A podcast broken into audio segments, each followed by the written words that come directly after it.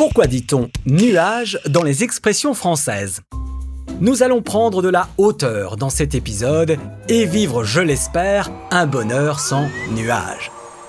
C'est-à-dire sans que rien ne vienne le perturber, ce bonheur. Le mot qui peut rimer avec bonheur ou insouciance, on dit ainsi qu'on est sur un nuage lorsqu'on est si heureux qu'on en oublie la réalité. On peut même vivre sur un petit nuage quand on est justement déconnecté du monde réel, qu'on vit tout simplement de façon originale, en marge de la société, car le mot nuage représente tout ce qui est opposé à la réalité, à ce qui est terre à terre. Il possède un côté insaisissable et inconsistant.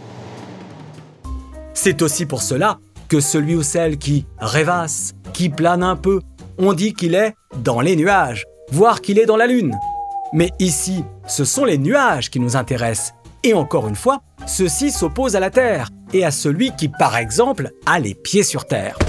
Celui-là est bien ancré dans la réalité, alors que celui qui est dans les nuages est totalement distrait et perd ainsi le sens de ses réalités.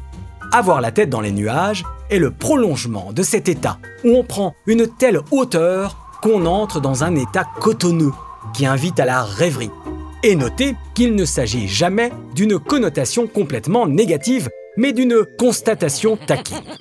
À propos de taquinerie, j'inclus exceptionnellement une expression québécoise où celui qui brasse du vent est appelé un pelleteux de nuages. Le pelleteux désigne bien sûr quelqu'un qui utilise une pelle, et dans le cas présent, utiliser une pelle pour ramasser des nuages revient à brasser du vent ou par extension n'avoir aucun sens pratique et se poser des questions sans intérêt. Bref, comme dit le proverbe chinois, les nuages passent, mais la pluie reste. Je vous laisse réfléchir à cela et je vous dis à bientôt.